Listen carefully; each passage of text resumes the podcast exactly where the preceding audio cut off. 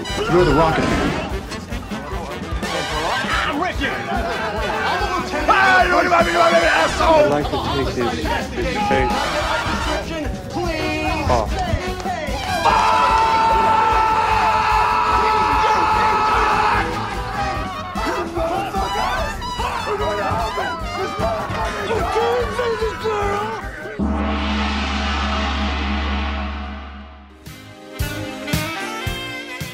Salo kino o Adnan Samak Atsek.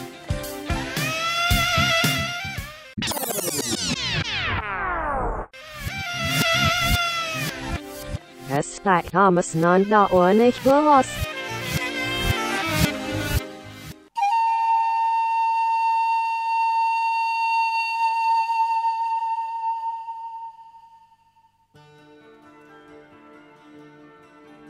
Está começando mais um podcast Nicolas, a investigação aleatória recorrente sobre a carreira do grande ator internacional Nicolas Cage. Eu sou o JP Martins, estou aqui no Flow, por onde a gente passa show com o Rudney.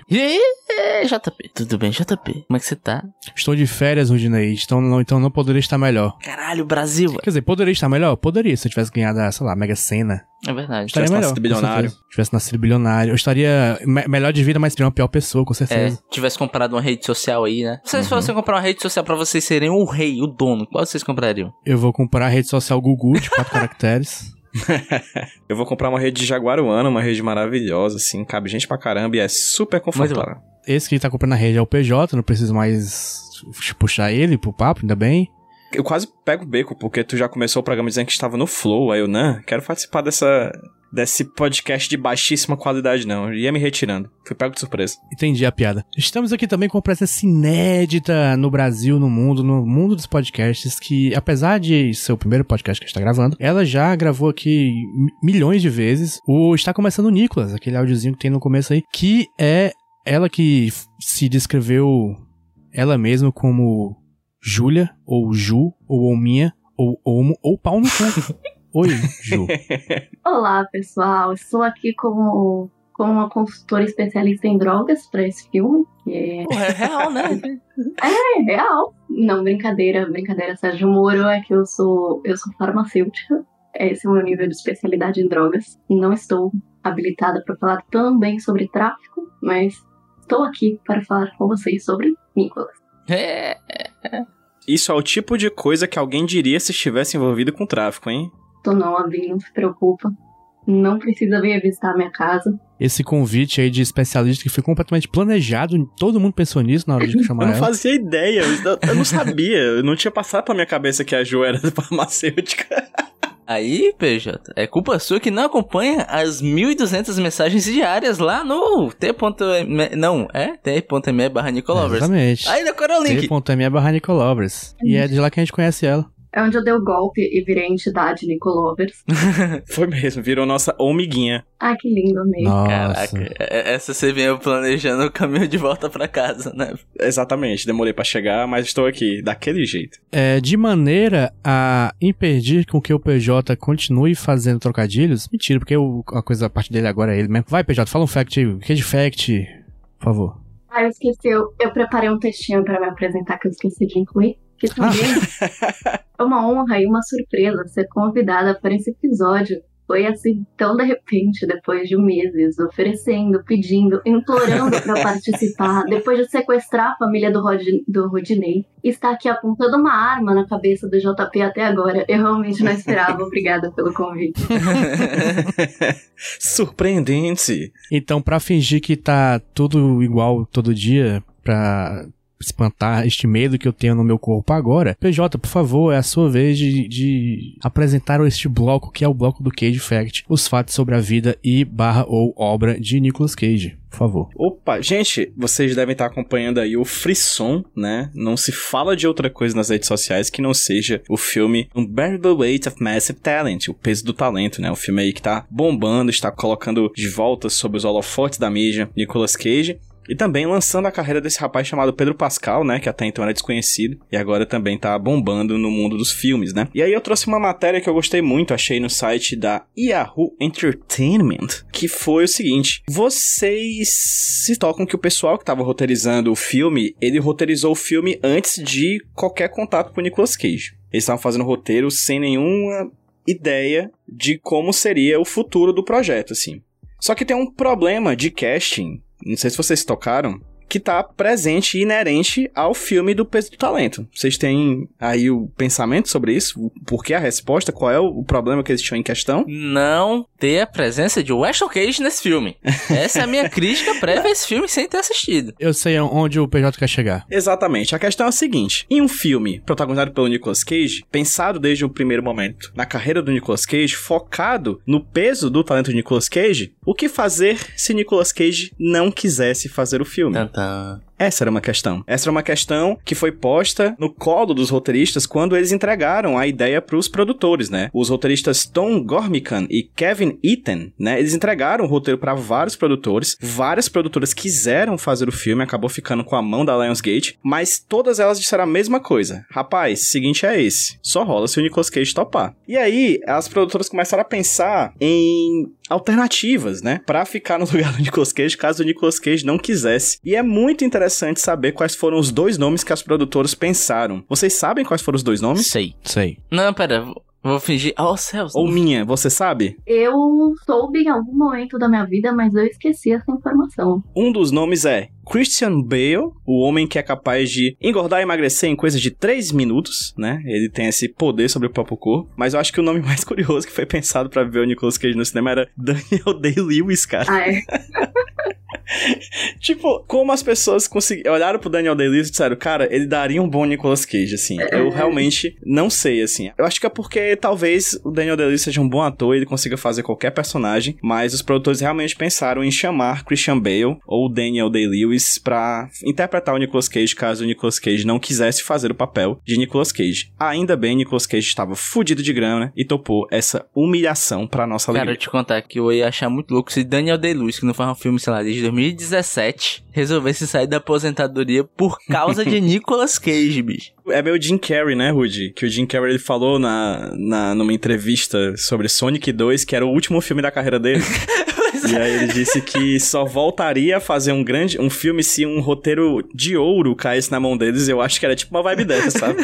tipo, Jim Carrey, você vai interpretar o Nicolas Cage e ele. A oportunidade de ouro chegou. Mas aí eu faço uma pergunta pros meus amigos, assim. Imagina se esse filme não conseguisse quórum nos Estados Unidos, tivesse que vir para o Brasil e um brasileiro fosse interpretar o Nicolas Marcos Cage. Quem seria? Pasquim ou Vladimir Brista. Eu ia dizer Vladimir Brista. Não tem outro. João Minha chutaria alguém? Eu acho que o Vladimir Brista é uma boa opção. Eu gostei do João Minha, chutaria alguém. Sim. Chutaria muitas chutaria pessoas. várias pessoas. Quem eu não mas chutaria, nesse na verdade? contexto específico, o Vladimir Brista.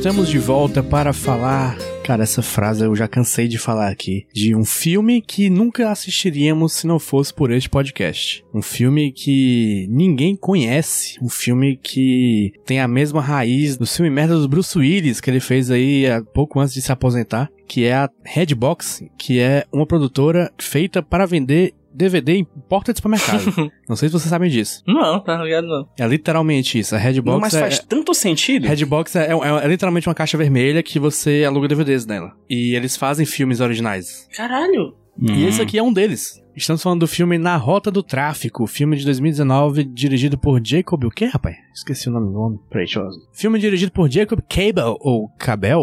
O Jason, na verdade.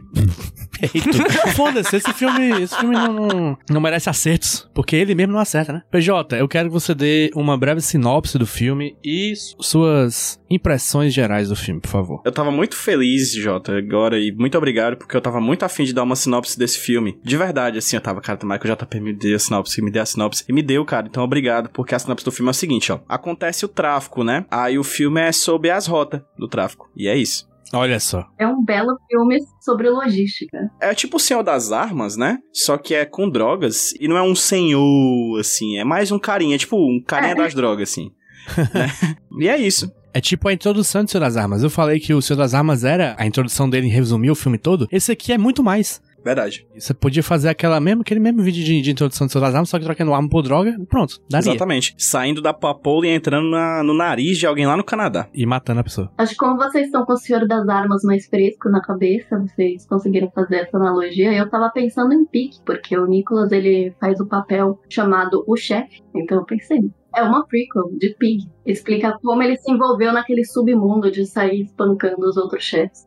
E é o chefe, no caso, de chefe de cozinha, não de, de chefe de alguma coisa, porque ele não manda em porra nenhuma aqui. Até porque tem o The Boss também, né? Eu achei muito da hora ninguém nesse filme ter nome. As pessoas só teriam um codinome, o chefe, o fazendeiro, o agente. Eu achei isso muito legal. Eu achei legal. Isso, isso é, é umas poucas, poucas coisas legais do filme. Mas, PJ, impressões gerais aí. Tu não deu, né? Só, só fez a, a coisa. Tem coisas interessantes no filme, mas ele faz da forma mais desinteressante possível as coisas interessantes do filme. Como, por exemplo, a narrativa multiplot, que é um tipo de filme que eu particularmente gosto muito. Uhum. É um filme que tem muita gente, né? Engra- Engraçado, assim, tem muito ator envolvido. E tem vários pequenos plots que vão se combando um com o outro. E é um tipo de estrutura narrativa que eu acho muito legal quando bem feito, o que não é o caso. Hum, interessante. Rudney, o que, que você achou? Cara, eu tô vendo que a gente vai ter um embate aqui, porque é um filme, cara, que eu acho que ele é um filme muito atual e traz uma preocupação que a gente até existia em anos em tempos passados, mas eu acho que no século XXI se tornou uma questão realmente na vida das pessoas. Esse filme retrata muito bem isso e eu diria que ele é um bom caminho a ser seguido pra superar algumas questões. Eu tô falando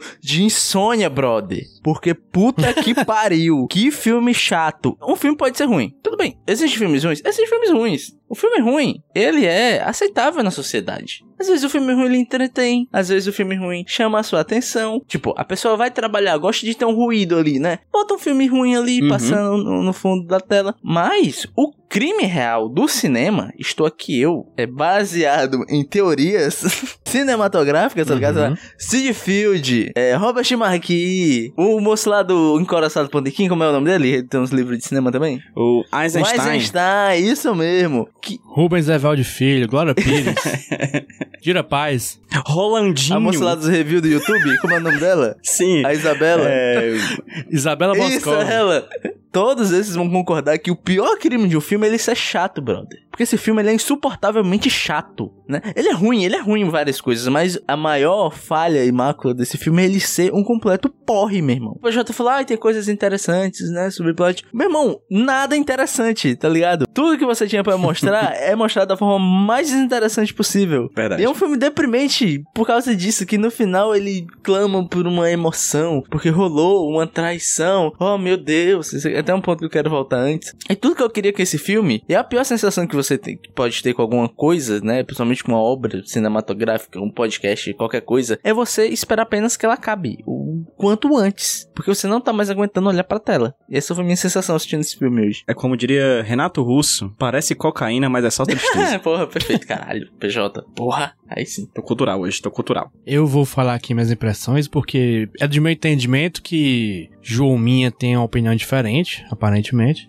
Tenho, tenho. Mas eu também achei esse filme um saco. Eu achei que ele, que ele tinha potencial. Porque essa coisa que o PJ destacou da, da história. Como é que tu falou? Como é que tu chamou, PJ? É, Multiplot, né? Quando você tem vários protagonistas revezando.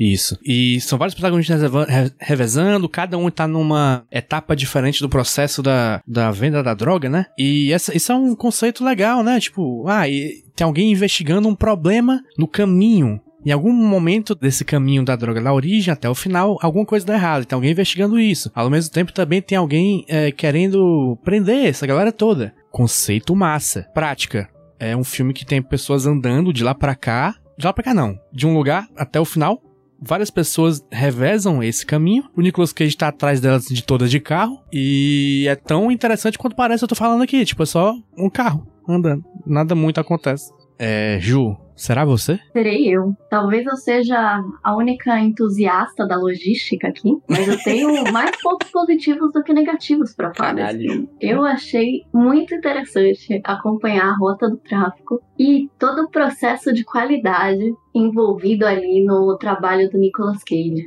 Eu achei, assim, muito interessante. Todo o processo, no caso, é botar cocaína num, num- num um potinho e balançar. Sim, acompanhar fase por fase de por onde vai passando a cocaína. Desde a colheita, ali com aquela mulher e o filho, ou a filha, não lembro. Aquela mulher e as crianças lá na Colômbia, aí levando pro México, levando pros Estados Unidos, até chegar lá no Canadá. E distribuindo com valores diferentes ao longo do caminho, eu achei muito legal. Assim, não é um filme que eu que eu colocaria assim entre os meus favoritos do Nicolas Cage, mas eu fui surpreendida positivamente, eu acho. Eu tava esperando alguma coisa que me deixasse assim, que nem vocês ficaram. Mas eu não fiquei. Não fiquei assim, não achei entediante. Eu fui bem entretida pelo tempo que ele durou. Aí é que tá. Eu acho que o filme tem coisas que seriam muito legais se ele fizesse de uma forma legal, entendeu? Essa coisa do valor agregado, né, é interessante. É um filme que realmente vai passando etapa por etapa, né, do processo. Ele vai desde a plantação de coca na Colômbia até a chegada no Canadá. E aí ele vai colocando o valor agregado, né, da cocaína, né, que vai sendo agregado ao quilo da cocaína por causa exatamente desses processos da, é, que de tráfico, né, que são que acontecem por causa dessa guerra ao tráfico, né, dos Estados Unidos. Isso eu acho muito legal, é uma ideia muito massa, assim, sabe? É tipo como se fosse o iFood mais caro do mundo, assim, né? O iCheira, né? Que é, tipo, de muito longe até chegar no nariz da galera, assim. Eu acho uma ideia massa, como eu falei, por exemplo, da coisa do multiplot, eu acho uma ideia muito legal, só que ele, parece que o filme se esforça pra tornar tudo muito desinteressante, assim. Os atores estão... Nenhum se destaca, eu acho, no de, de, de todos, assim. E é ator pra caralho, sabe? De muitos cantos do mundo diferentes, com vários sotaques diferentes, e nenhum se destaca, assim, não tem nenhum momento de destaque. Então parece um grande filme que pega um tema interessante, porque a gente já falou de filmes que tem um tema similar de forma muito interessante. O próprio Senhor das Armas, eu acho que é o paralelo mais claro aqui, que ele faz de forma exemplar.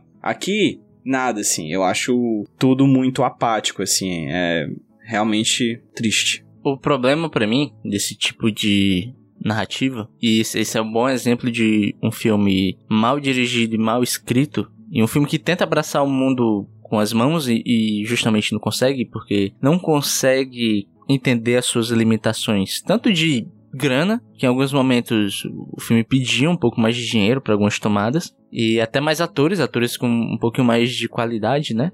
E ele não sabe entender as suas limitações e tenta fazer uma parada super grandiosa, né? Que assim, você tem um lance do multiplot, né? Você teoricamente você teria mini historinhas, um compilado de historinhas de pessoas envolvidas com a carga, né? Com a droga. Você tem um cara que vai levar da plantação até o Nicolas Cage, aí você vai ter o cara que vai levar de navio, enfim.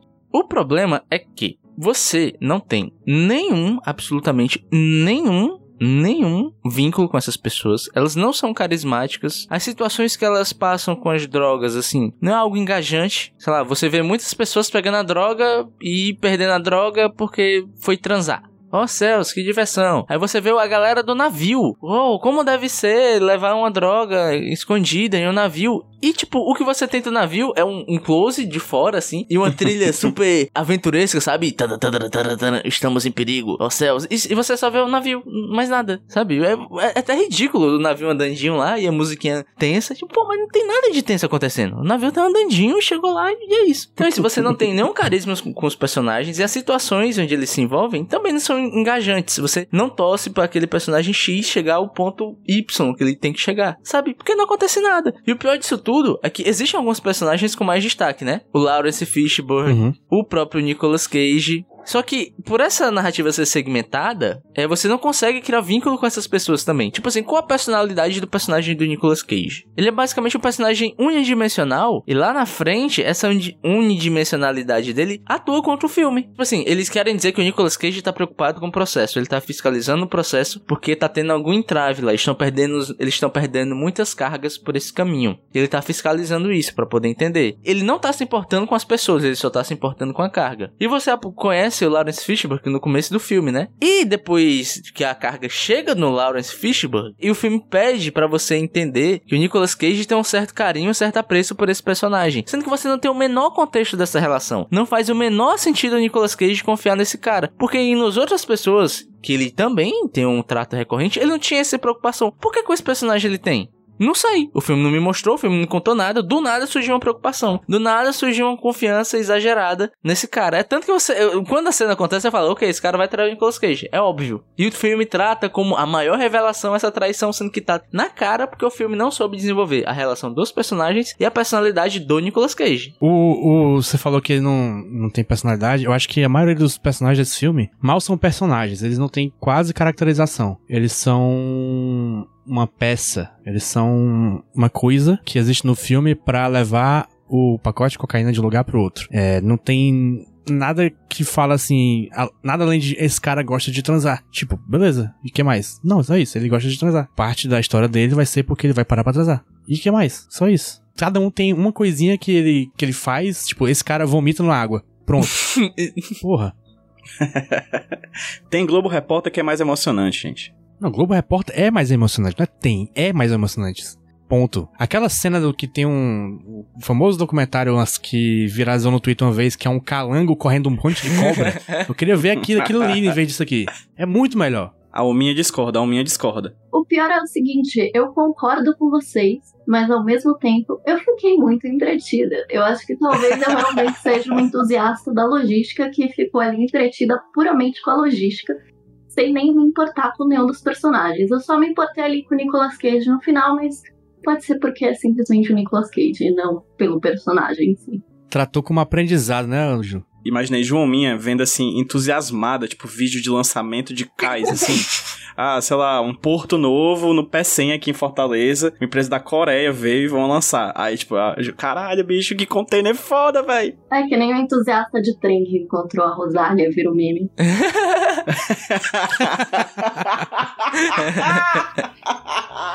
Pô, bicho, o pior é que eu tô com essa raiva toda e eu sou a pessoa nesse casting desse podcast, a única pessoa que literalmente fez um curso de logística. É isso, Rudy, é que você já estudou muito e aí você acabou ficando entediado e é mais do mesmo. Por exemplo, aquela cena que o fazendeiro ele tá colocando ácido sulfúrico nas folhas de cocaína pra extrair, eu achei entediante. Poderia qualquer pessoa achar entediante? Sim, mas eu achei entediante por um motivo diferente. Ju, inclusive, vocês fazem aquele teste do- de botar a droguinha no negocinho e balançar? Sei lá, vocês fazem isso com dipirona, vocês da, da farmácia?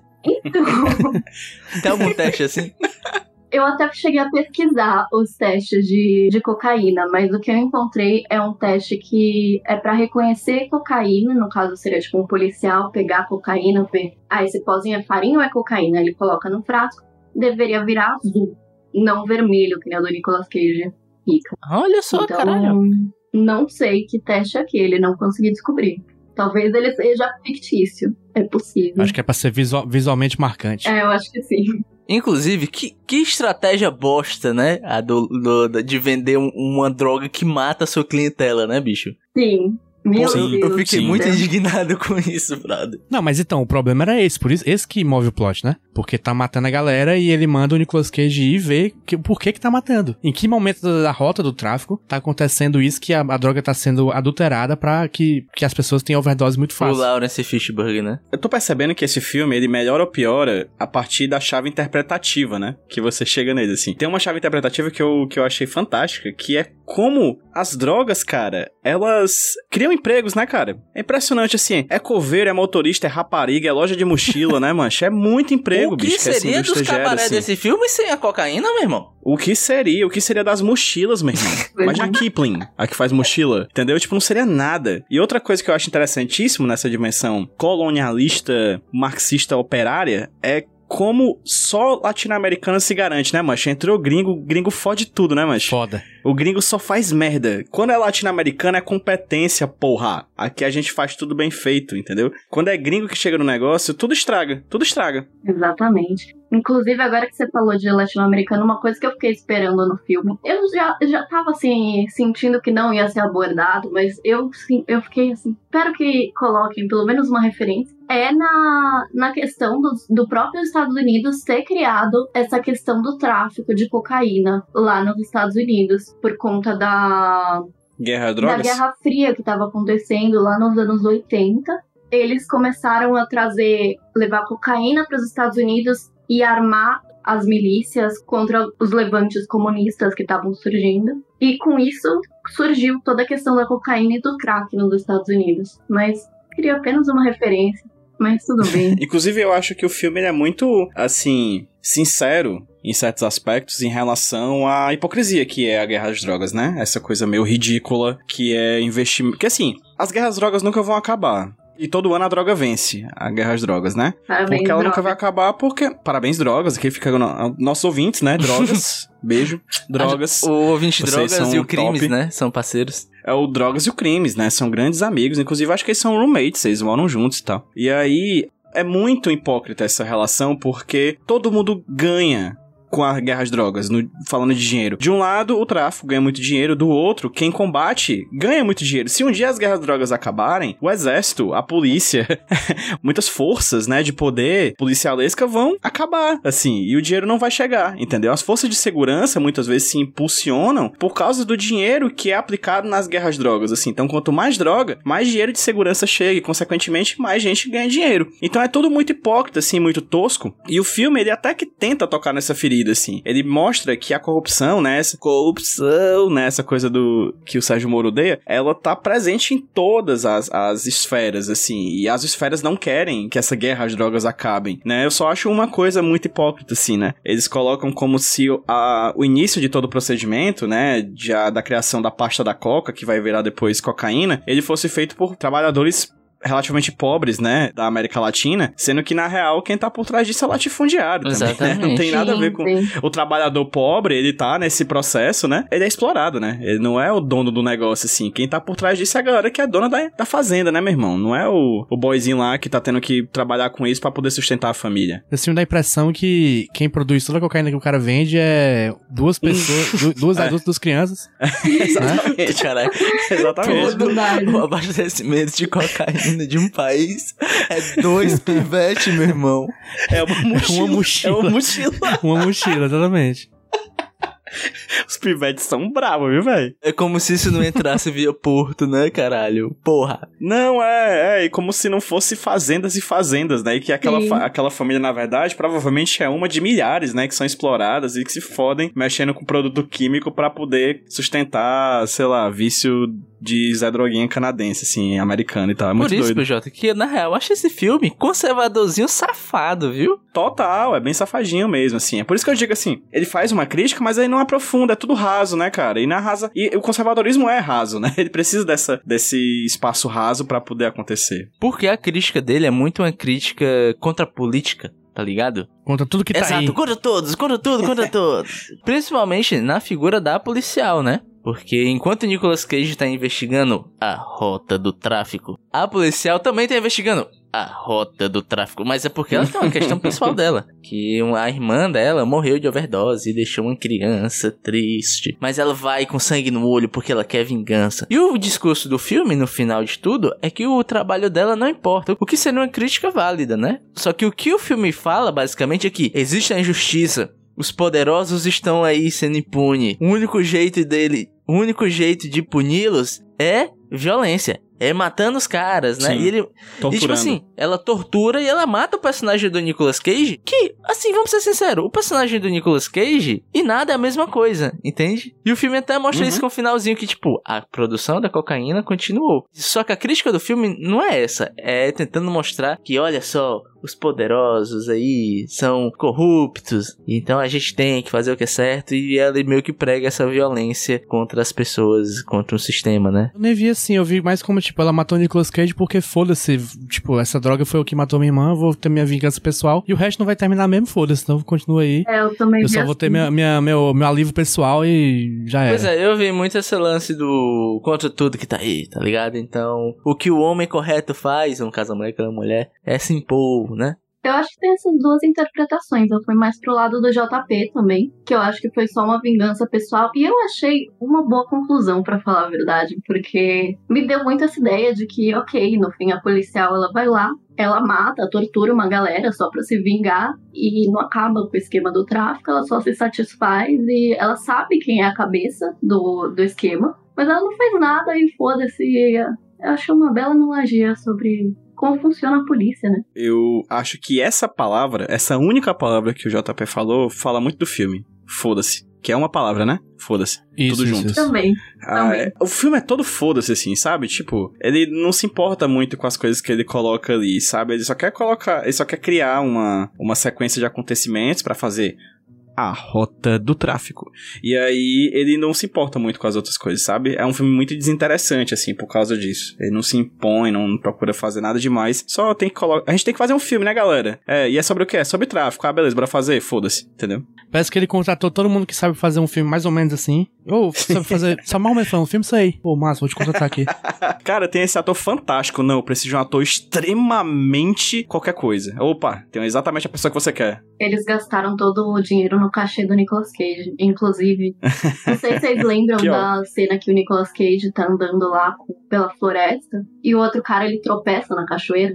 Nossa, é uma cena simplesmente horrível. Eu acho que não tinham dinheiro pra contratar um dublê, então fizeram ali qualquer coisa, porque gastaram tudo no cachê do Nicolas Cage. E ficou uma merda. Tecnicamente ele é muito tosco, mal montado, assim. E, e é engraçado, parece muito ser falta de tato de quem tá dirigindo, sabe? Porque existe uma ceninha, pronto, uma ceninha que eu percebi isso, que ficou bem claro, é o cara que o Nicolas Cage mata, né? Que ele fala assim, ah, perdi meu telefone, não sei o que. Aí eles param o carro, o cara vai procurar o telefone, o que ele se vira pro Nicolas Cage, e o Nicolas Cage dá dois tiros nele, né? Essa é a cena. Esse é o movimento. Só que como é que ele mostra isso? Perdi o carro. Corta. O carro para. Corta pra um plano aberto do carro. Não tô achando meu celular. Corta pra um plano mais fechado do carro. Aí o cara. O que é que tá acontecendo? Ele se vira, aí tem um corte do cara se virando. Tem um corte pro Nicolas Cage puxando a arma. Aí o Nicolas Cage dá dois tiros. Tem um corte pra cada tiro, sabe? Corta o cara fazendo. "Uh, uh", né? Nos dois tiros, sabe? Você vê que as ações no filme não têm uma continuidade, não têm uma fluidez. Justamente porque não se tem o tato de deixar a cena acontecer. É muito picotado a ação e acaba deixando tudo muito truncado. Sabe? Tipo essa ceninha que a Ju exemplificou do cara só levando uma topada, que é feita pra ser uma grande coisa e não parece ser uma grande coisa, justamente porque tem vários cortezinhos dentro dessa cena e não deixa você ver a ação, não deixa você entender o que tá acontecendo na cena. É muito isso esse filme, sabe? Tem uma cena boa que eu gosto do filme, sabe, Rudy? Uma. Dizer uma cena que eu gosto do filme. É a cena em que aquele gringo, que é o cara que leva na mochila as drogas, né? Todas as drogas do mundo, né? Que estão na mochila dele. Em que ele, é- ele, ele, ele deixa a mochila pra trás porque um cachorro corre atrás dele, vocês lembram? É muito ridículo, cara. enfim, essa não é a cena que eu gosto, é a cena que vem depois. O cara lá, que é um intermediário, chama ele pra dentro de casa, e aí ele percebe que o cara tá com menos droga do que deveria estar, e aí ele chama o cara pra comer uma costela. Se liga dessa cena? Aí ele diz, ah, eu preciso pegar um, um tempero. Aí o cara tá em primeiro plano, aí você vê lá atrás a janela da cozinha. Aí o cara vai, pega o tempero, mostra pro cara. Quando ele termina, mostra pro cara, e o cara volta pra comida, ele puxa uma faca, né? O cara que tá em primeiro plano não sabe o cara puxou uma faca, ele esconde bem na hora. E aí é interessante como essa cena é, é, é feita, assim, é a única cena que eu gostei no filme. Ele depois corta o pescoço do cara, a vida que segue, não sei o que, não sei o que. E aí depois chega o Nicolas Cage e o outro cara que tem um nome genérico, como todos os personagens desse filme, né? E mostra um outro cara sendo torturado lá dentro que não tinha sido mostrado até então, assim. É uma cena que faz um show don't tell bem, muito bonito, muito legal, assim. Mas é isso. É, eu queria que alguém me explicasse, assim, qual é a graça da porra do cinema pornô que o Lawrence Fishburne vai, tá ligado?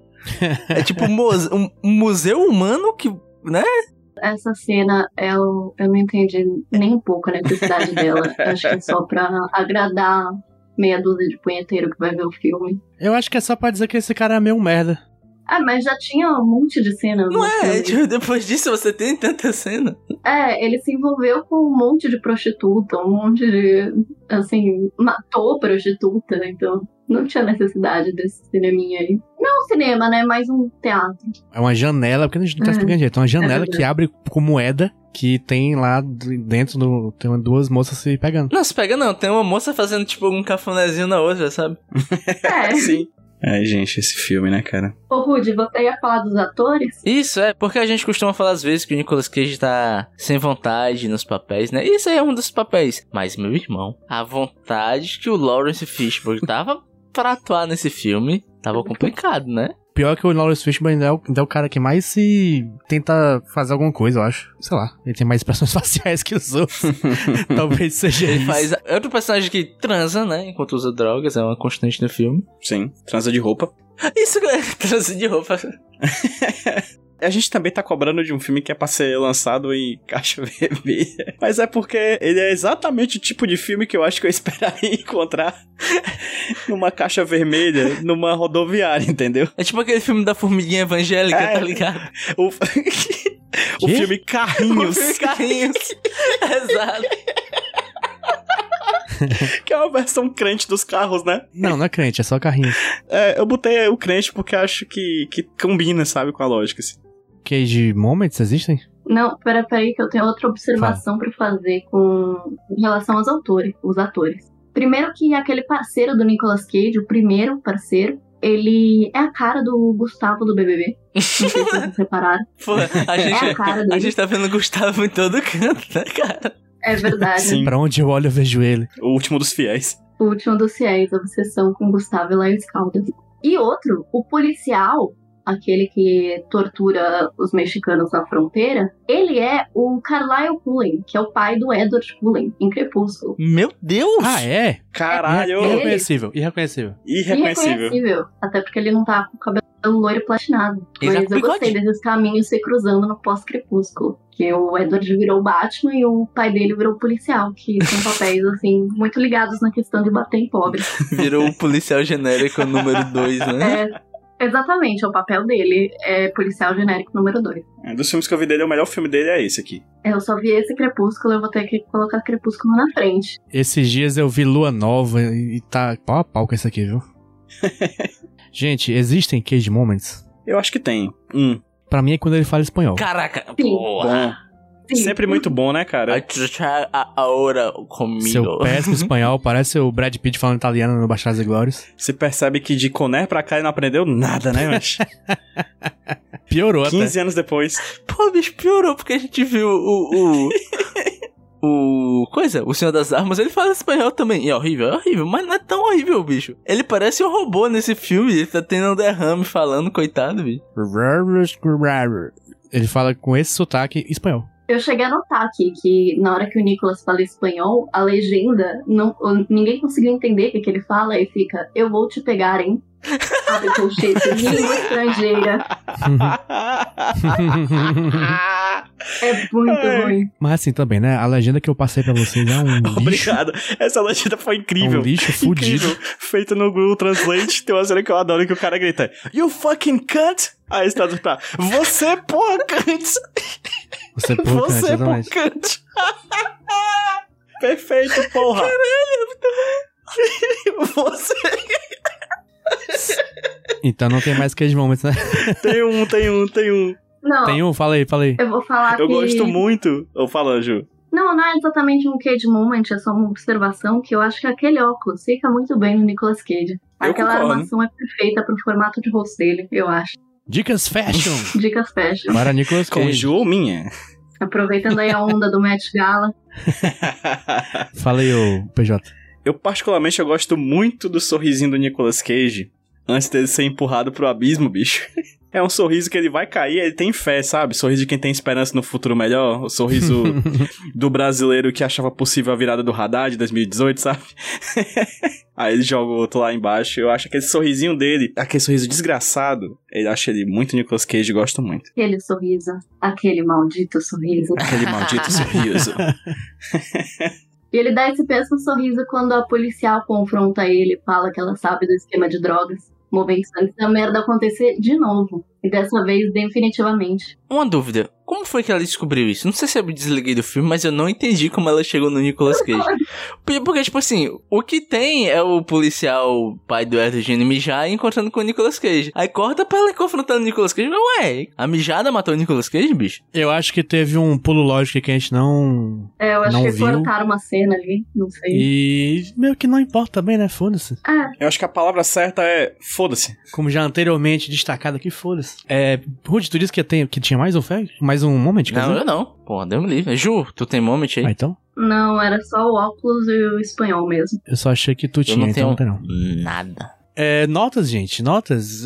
Preparem mentalmente suas notas aí. Roberto Dinei, fala. Cara, eu acho que o resumo do filme é os seus créditos, JP. Não sei se você reparou nos seus créditos. O resumo do que é esse que é filme? feito em Arial. Não, o resumo desse filme, cara, é, o- é- é o seguinte, ó. Casting, eu vou ler pra vocês, casting. The Cook, Nicholas. Cage. Ah, não. Não, não, não. Sério? O filme. Não, não, não, não. Errou o nome do Não, Nicolas não, não, não. Cage, brother. Eu vou mandar Caralho. pra vocês como modo de prova. Vejam O aí. Nicholas voltou. Eu, eu tô abrindo agora aqui o filme hoje. Ó, mandei, ó. Vejam o Nicolas Cage. Eu não consigo crer, meu Deus do céu. Não acerta Que não, inferno, que inferno. Redbox, Cage. vou te pegar. O filme já é essa maravilha e você é presenteado com um Nicholas Cage. N- não tem como, cara. Pra mim, esse filme. Assim, um, um abraço aí pra galera da logística. A galera deve ficar se sentindo representada, né? Porra, tem despacho aduaneiro, né? Tem o modal de transporte por caminhão, né? Rodoviário, etc. Pô, bacana, massa. Mas porra, velho, não dá, bicho. Pra mim, esse aqui tá no nível, por exemplo, de A Score to Settle, tá ligado? Sim, É a total. mesma vibe. E, porra, foda-se esse filme, tá ligado? Foda-se. Esse filme é zero. Essa porra. Tomar no cu, estou puto. Com cu chato esse filme. Zero.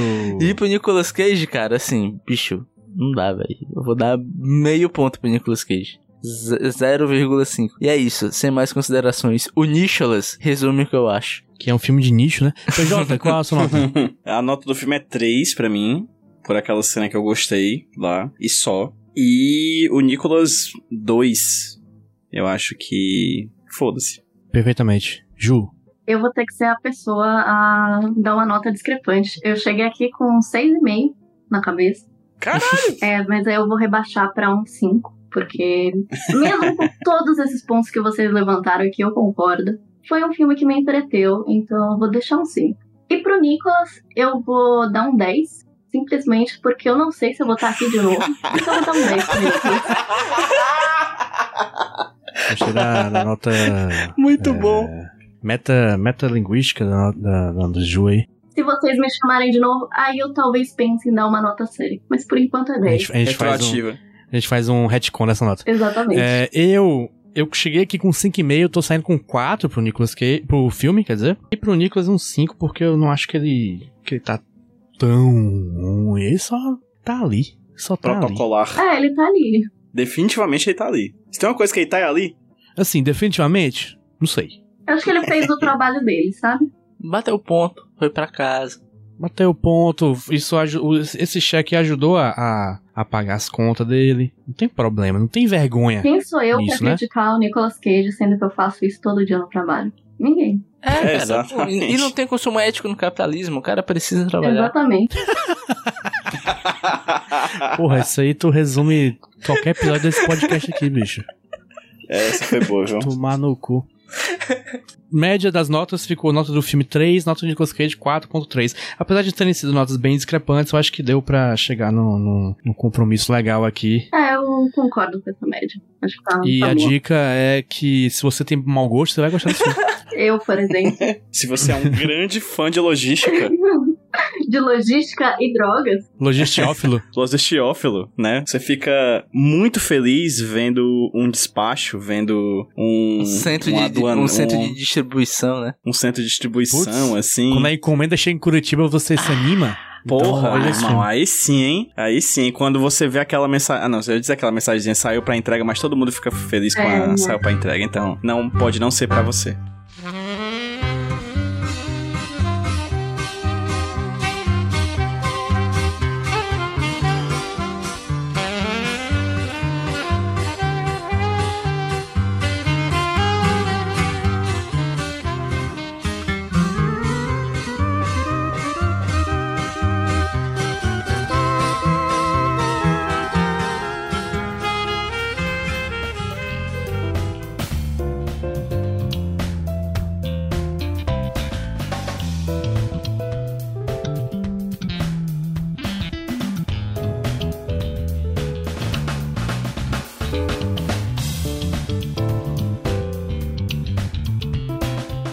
Estamos de volta para o penúltimo quadro deste podcast, onde o Rudney vai nos apresentar um Porquê Tem Queijo no Meio, um, um momento em que a gente mostra algo aqui só porque tem queijo no meio, que no caso vale tudo, como por exemplo essa coisa que o Rude vai falar agora. JP, eu tava aqui, JP, encarando o meu boneco, o meu brinquedo que sempre me acompanha aqui em minha mesa, que é o querido Buzz Buzz Cracudo? Cracudo. É, quem conhece sabe, Buzz Cracudo, meu bonequinho do Buzz Eu Lightyear. não conheço. Magoado. Eu vou mandar foto no grupo do Nico Lovers. Se você quiser ver a foto do Buzz Cracudo, entre lá no Nico Lovers, você vai ter uma fotinha dele lá. Eu tava aqui, cara, encarando ele, né? Ele tava me encarando de volta, a gente tava tendo essa conversação. Enquanto eu estava procurando meu só porque tem queijo no meio. E eu resolvi procurar sei lá, Nicolas Cage boneco, né? Nicolas Cage brinquedo Uhum. pra ver o que me saía. E eu achei, cara, uma action figure que eu vou ler só o, o, o- primeiro nome pra vocês, que é o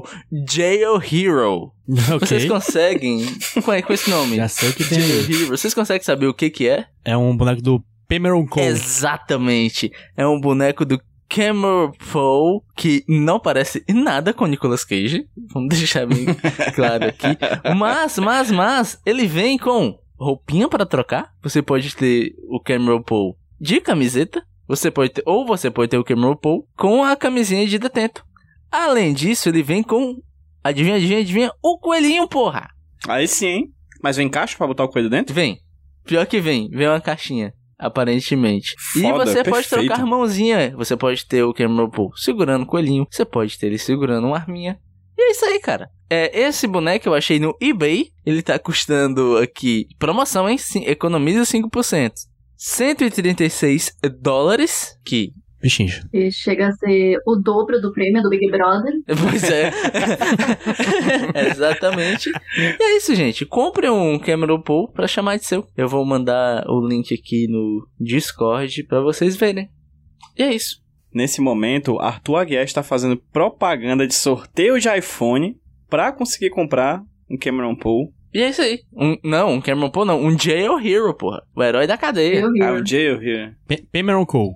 Pemeron Cole. Não, é um ótimo nome pra um jogo, né? Aquele joguinho de arcade, tipo, dos jogos. Jail Hero. Jail Hero. Jail Hero. Aí você tem que sair, bom, sendo herói na jail.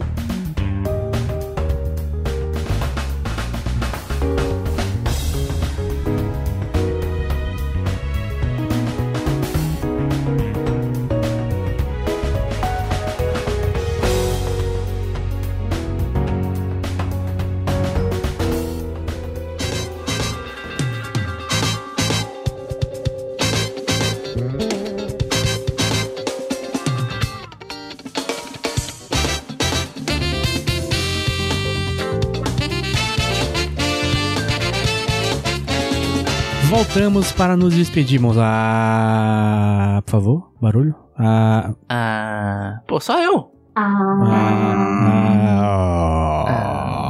ah, ah, era pra ser um tom de tristeza. Achei Sei que a lá o gente que só que tava era. fazendo um coro de A mesmo. Sei lá o que que era. O que eu sei é que você, ouvinte, tem que seguir lá nas redes sociais arroba podcast Nicolas. Lá você terá notícias e piadinhas e coisas ridículas relacionadas a Nicolas Cage. E outra coisa que você saberia se você seguisse as redes sociais do Podcast Nicolas em arroba podcast Nicolas é que o feed do Spotify deste podcast papocou. Ele foi para o inferno, mas voltou. Só que ele voltou diferente. Assim como alguém que vai para o inferno volta sempre, toda vida de volta diferente. Assim como Constantine ou Spawn. Ele está em outro link, mas esse link você vai achar onde? Lá nas redes sociais do arroba podcast Nicolas ou buscando novamente no Spotify por podcast Nicolas. É, se você seguir por lá, você não segue mais. Isso é um fato. Então você tem que seguir de novo. E se você quiser dar play lá e deixar tocando lá para ele pro podcast ganhar mais relevância e aparecer mais fácil na busca, nós agradecemos bastante. Procure Dá podcast estrelinhas Nicolas. também. Isso, dá cinco estrelas, é, é, manda pros seus amigos. Ouve, ouve. Que tal? Você só ouviu Pois o é, é uma podcast. boa, eu acho. Coloca a voz dos meninos pra ouvir enquanto você dorme. Sim. Sonhar conosco na rota do tráfico. Na Exatamente. rota do tráfico. Mas JP, e se a pessoa quiser dar dinheiro pra gente? Vai que alguém quer. Se você for tão generoso a ponto de querer dar dinheiro para nós que realizamos este trabalho aqui caridoso por nada, você pode ir lá em apoia.se barra podcast Nicolas deixar a partir de 5 reais ou com um limite de até 13 bilhões de dólares, se você quiser. É possível. É, você vai lá e dá um dinheirinho pra gente. Todo mês a gente recebe, a gente faz coisas como, por exemplo, sei lá, comprar o ingresso de O Peso do Talento. Pois é. Talvez saia daí o dinheiro. Vou Quando comprar os um filmes estrear. Vou comprar um dia. Pagar o servidor. comprar um boneco por cenário que não existe, afinal é apenas áudio, pagar o servidor que tá caro. Então, ó, você vai lá em apoia.se barra podcast Nicolas e dá dinheirinho pra gente. Só, só, um, pouquinho, só um pouquinho, por, fa- por favor, por favorzinho. Dá só um dinheirinho pra nós. Pouquinho. Só um pouquinho. Me siga também, arroba Jumbo Paulo no Twitter. E vocês aí?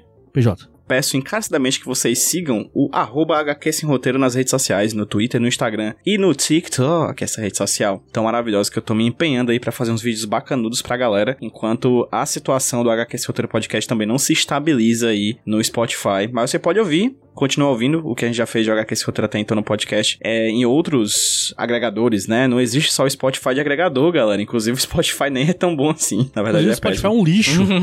É bem ruinzinho. É, então vai lá no Podcast Addict, no Google Podcast, no Apple Podcast, enfim, tem Orelo. vários. Deezer.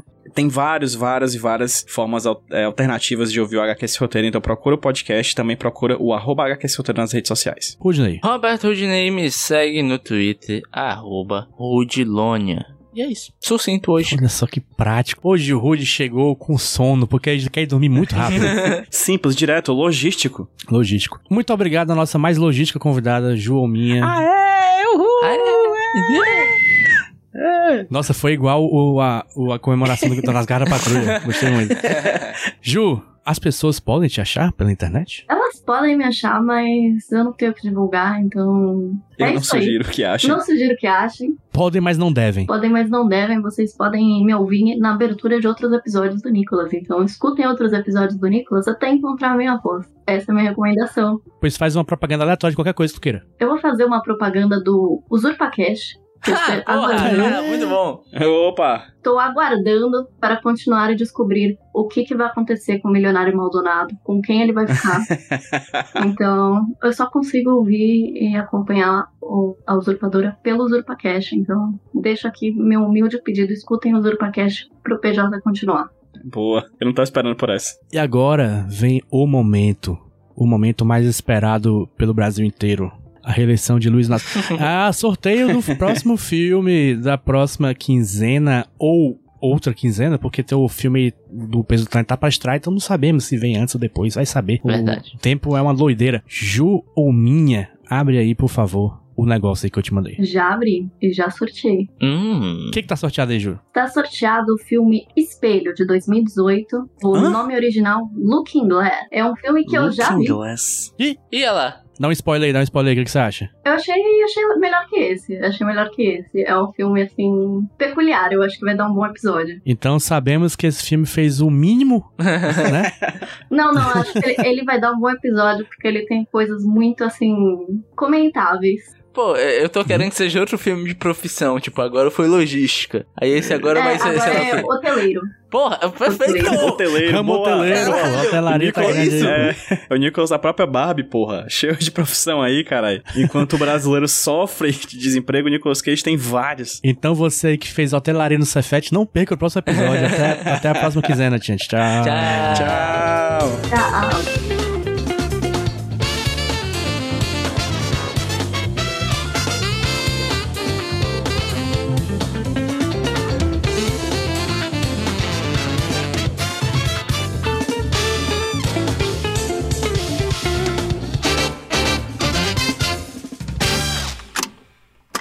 Eu sou o Rudinei e eu editei esse podcast. Eu sou o JP e eu sonorizei ele. Você pode ajudar o Nicolas compartilhando com seus amigos. E dando 5 estrelinhas no iTunes. Ajuda a gente, por favor. Deixe o seu recado depois do bip. Tchau!